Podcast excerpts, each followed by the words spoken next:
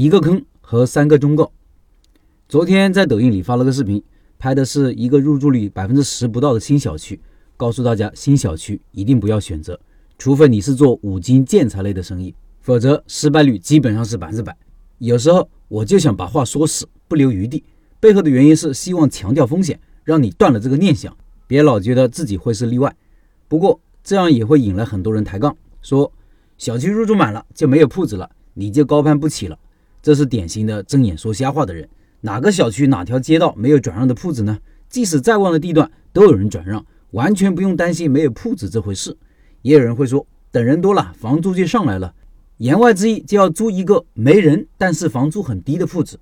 确实如此，你现在进场，房东可能给你免几个月房租，但是你真的占到便宜了吗？你后面开店是要投入很多钱的呀，沉没成本很高的。没有人，你做谁的生意？你会安慰自己说人会越来越多的，但是你等得起两三年吗？大城市的新小区入住率达到五六成都需要两三年，就别说小城市的郊区的房子了，也许永远到不了百分之六十。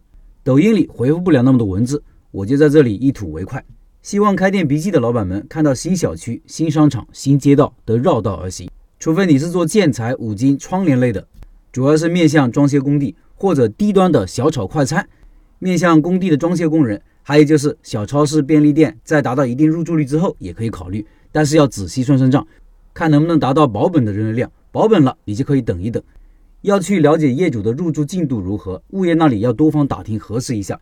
同时，房东的免租期要争取长一点。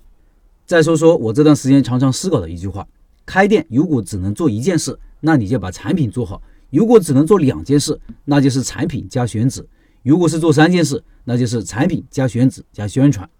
不说多，说多了大家记不住。以前我说顶层设计八件事情有些复杂，理解起来也难，很多人干脆懒得看。现在我把它浓缩为三件事，各位应该记住的。三件事情有先后顺序，有主次，产品排第一位，其次是选址，其次是宣传。我们开店的本质是为了解决某些人的某些问题，你解决别人的问题是需要解决方案的，产品就是你的解决方案。当然，我说的这个产品是一个综合概念，不仅仅是实体产品本身。还包括看不到的服务或者手艺，不仅包括产品的内涵，还包括产品的外延和顾客期望产品。比如，顾客吃个快餐，不仅希望你的饭菜好吃，还希望你能快一点，不耽误上班时间。对于产品速度的期望就是产品外延。如果请人吃饭，请客的人还希望饭菜精致一点，服务到位，环境优雅，这样才能显示他对客人的尊重，这也是产品的外延。其次是选址，选址的本质是解决流量问题和筛选精准顾客。我们做任何生意都是在做流量，选址决定不了一个店铺的生死，但是决定了生意做起来的难易程度。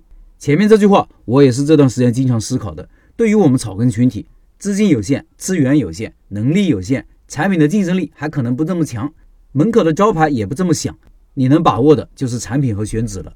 再次就是宣传，你有好的东西需要大声说出来，告诉顾客，但是顾客在哪里？如何告诉他们？如何让顾客记住你？这些就是宣传的能力，光靠顾客的口碑自然传播。要不你的产品竞争力特别强，你的创意特别好，否则就等不起。